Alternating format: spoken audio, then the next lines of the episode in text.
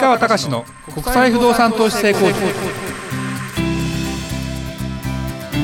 皆さんこんにちは。市川隆の国際不動産投資成功塾。ナビゲーターの吉川良子です。この番組は株式会社国際不動産エージェントがお届けしております。市川さんこんにちは。はいこんにちは。国際不動産エージェント代表の市川隆です。えー、涼子ちゃん。はい。えっ、と急激にコロナがね減ったね。そうですね。うんこれまあ諸説あるしそのだからっていうなんなんだって分析っていうのは何とも言えないんででもまあワクチンが効いてるのは多分合ってるね。でそれにまた違うた意味で、えーワクチンはあんまり効いてない人に対して攻撃しようっていうワクチン新たな変異が出てるんじゃないかなっていう気はするけどだから涼子ちゃんもワクチン打ってねはい。ちょっ々熱出して大変な思いを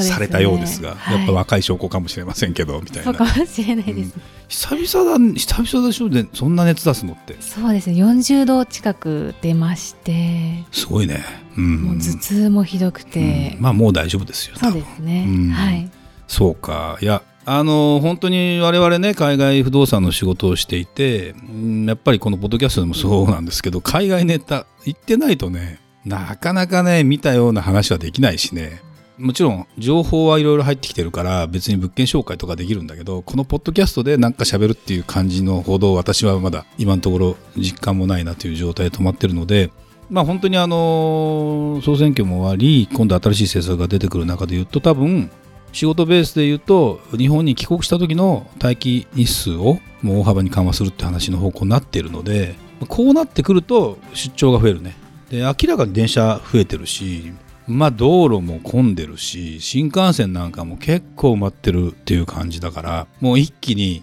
今までテレワーク、まあ、うちの会社はもうテレワーク継続してるけどテレワークやめてる会社も結構あるんだろうね。でですね。やっぱりね人はあの会わなくてもいい仕事は会わなくてもいいけど会った方がいい仕事ってあるよね。だからなんかねこのポッドキャストの収録もなんか会って喋りたいというか、そうです なねんかそんな勝手な気持ちを持って最近飲み会もできないからこれが飲み会の代わりみたくなってるみたいなね。そうですね。久しぶりにって感じそうそうそうそう。だからもうやっぱりそれはそれでいいのかなっていう気がしますけどね。だから本当にうんまあ元の通りってわけにいかないしマスクは多分マストなんだろうけどね当分はね。だからまあそれはいいとしてあのどんどんねまた経済も含めて戻ってきたらいいかなという気がしますね。はい。今日のテーマいきましょうか。はい、えー今回は投資を見る目ってやっぱり人を見る目になりますね。当たり前の話ですがそれを邪魔するのはというテーマで市川さんにお話をしていただきたいと思います。はい。まあ投資ってリスクを伴いますねと。もちろんハイリターンハイリスクハイリターン。ミドルリスクミドルリターン。ローリスクローリターンって言って大体そのリスクが低ければリターンも低いよと。リスクが高ければリターンも高いよというのが当たり前なんだけどこの投資話ってどうですかね？自分からまあ自分がそれを例えばその金融系で株のプロであれば、まあ、自分が買っちゃいけるいけないとかいろんな立ち位置もなったりするので難しいのかもしれないけど詳しい人だったらもう自分でちゃっちゃかちゃっちゃかやったりするし今はそれに向けてオンラインの証券会社もできて手数料もほとんどないみたいな形でやれるようになってきたんでそういう意味では完全自己責任でできるような状態になったからいいと思うんだけどはい。でもやっぱり、まあ、僕ら不動産の投資とかやってたりするけどで僕らは僕らのポリシーは何が違うかというとですね人から持ってきた話をああいいねって聞くケースも当然あるけど、まあ、僕らが探しに行ってるっていうかこういう最近はねこう目線を持って例えばアメリカだったら今この辺りが面白いんじゃないっていうとそこにいるエージェントさんにどうですかって話をしていい物件とか出てきませんかって話をしてお客さんも実際に送り込むからいい物件出してねみたいな話をしていくというエリアを間違えないとかやっぱりねでもやっぱり一番大事にしてる人を間違えないなんですよ。でねでこれってもうだから一言じゃなかなか言い切れないけど黙ってて持ってくる人っていない？まあ涼子ちゃんとこに持ってくる人いないかな。あそうですね。うん。でなんだろうな。まあその人次第だったりするけどじゃあよ読めるかといい人だったりするじゃないですか例えば、はい。い、い人だから投資の商品がいいかっていうとまたちょっと全然軸が違ったりするしません？だってその人がそれに対する知識はどのくらいあるのかって話とかさ、あそうですうね、ん、ででもまあよくある話で言うと大体儲け話を前もこれ言ったと思うんだよな儲け話っていうのは持ってきた人が得するようにできてる話だから大体。そういうもんですね。だから持ってこられた人が全部あなたのとこまで得しますよなんて話がそれはね日常の人間関係とかやっぱりお付き合いの仕方とか今までの実績とかそんなものを含めたものが出てくるわけよ。で、えーだから普通こんな美味しそうな話は来ないんだと思うはずなのに人間ってそうじゃないな。あれは何でですかね。やっぱ欲ですね。やっぱりね欲はあっていいと思うんです。だけど欲が欲があると目がくらむというよくさ。言うじゃない？でこれはある。でなかなかこれがねうんなんだろうな。人のせいにする人っているんですよ。たまに。でそういう人には僕は極論持っていかないつもりでいる。だってとばっちりく食らうから。でなんでかっていうと僕らの商売ってもちろんふさわしいものをプロの目として、えー見つけて持っていくけど絶対はありえないから何が起きるか分からないって言ったりするからでただ起きた時に逃げないってことをしているっていうのが実は結構ここが大事ではい。そのなんだろうな投資して全戦全勝でもうあの私は人間関係も恵まれてなんていうね人がいてその人が一人だけ儲けるなんてことは絶対ないわけやっぱり周りがちゃんと順調にいってたりしてでも一気に儲けると人は寄ってくるけど何かのきっかけで人は離れていくとかさこれ絶対にある話じゃないですか。でねこれをやってしまうと本当にあのきついなということとなんだろうなどう？わかんないか日常でそんな話って。そうですね。投資の話は私には来ないですけれども、うんうんちょっとなんかそういうなんていうの？騙しじゃないけどさ、何ですかね。ネットワークビジネスですかね。あネットワークビジネスね、はいい、わゆるあのまあ昔の言い方変えるとマルチ商法的なそうですね。あの自分がどんどん親になってその下の人たちがどんどん売ると手数料が入るって仕組みねはい。これもあるねいまだに、多いですよね。多いでも絶対まあやってる人には申し訳ないけどやらないね僕はやる？やらないです。これ友達なくすもんね基本的にで,、も測っててもやるまあちょっと宗教っぽくななるのかな。ちょっと何とも言えないけどね。でも本当にこれってさでもねこれだからその人人を見る目っていうところがすごく難しいのは分かんないでしょ？わからないです、今ほら悪私は悪人ですっていう人っていないじゃない。はい。で特に昔はね私不良ですっていう人がいたわけですよ見た目で。で不良は見た目で不良だってやらないと不良に認められなかったみたいなのもあるんだけど今不良不良してる人が普通に歩いたりしないしまあそうだよね。でもパターン的にはあるよね。そうだな。まあ僕らも減ったね随分。あの最初この仕事をやって僕と鈴木さんが仕事してて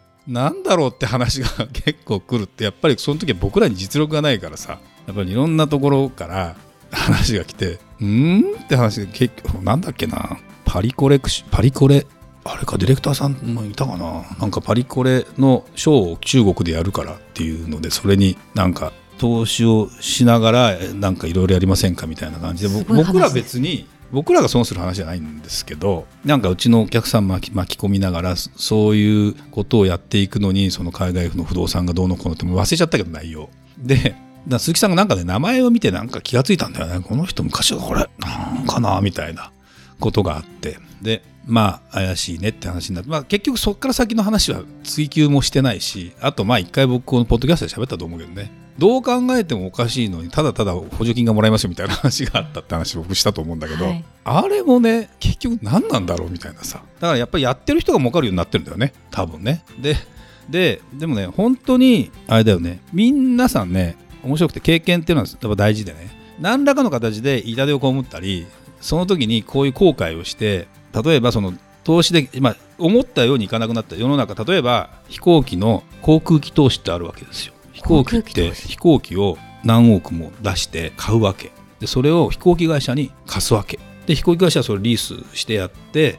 でオーナーはなどうするかというとその持ってて貸してリース料がもらえるんだけど節税できるんですよ。一気に減価償却で不動産は定額法って言って毎年決まった金額しかまでしかあの償却できないんだけど定率法といって例えば80%がもう定率で決まってれば最初の年に80%落とせるわけ全体の。で残りはもう20%のうちの80%になっちゃうからもう一気に減るんだけど最初に8割落とせるってことは目先儲かっちゃってどうしようっていう人からするとものすごく美味しい話なわけですよ。だけどその先にうん何が待ってますかって話になった時に飛行機ってやっぱり結構投資した人はいるんだけどコロナになるって想定してないじゃない。そう飛行機が飛ばなくなるって想定もしてないしそうなると解約するわけですよ。だけど飛行機のね投資のリスクは解約できないんだってその買ったということ自体も返すってわけにいかないあそうなんですね。そう。だから結構持ったっきり維持費がそのままかかり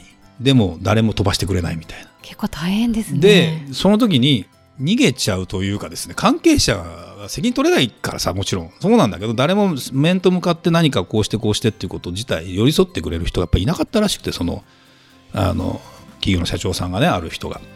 で困っちゃってさっつって僕のセミナーに来たわけ。まあ不動産どうなんだろうみたいな。だから不動産ってまあ似たような状況起きたら僕が買った家が戦争で吹き飛ばされましたとかね。で保険が効かないような話とかの時にやばいんだけどまあ保険は大概効くしね。いろんなこと火事があっても。なんて思うと本当にだ想定外のことが起きたりする時にとかも含めて人はどこまでっていう話なんですよ。そうすると本当にいい人ってねあんまりいないかもしれないけどね。現実は。そうですかね。現実は逃げる人が多い。だけどだけどねその中でピカッとする人がいればやっぱりその人全て行くよ話は。そうですね確かに、うん、だからこれがねでもそこまでまあ見抜くのは難しいしあとはその人が実は一丁一丁神というかですねあんま詳しくないのにただ単乗っかって私も儲けようみたいな話にして話持ってきていざとなったら全然もう消えちゃう人とかさいたりやっぱりやってたけどこの一時期儲かったけどもうやめちゃうみたいな人も結構いたりすると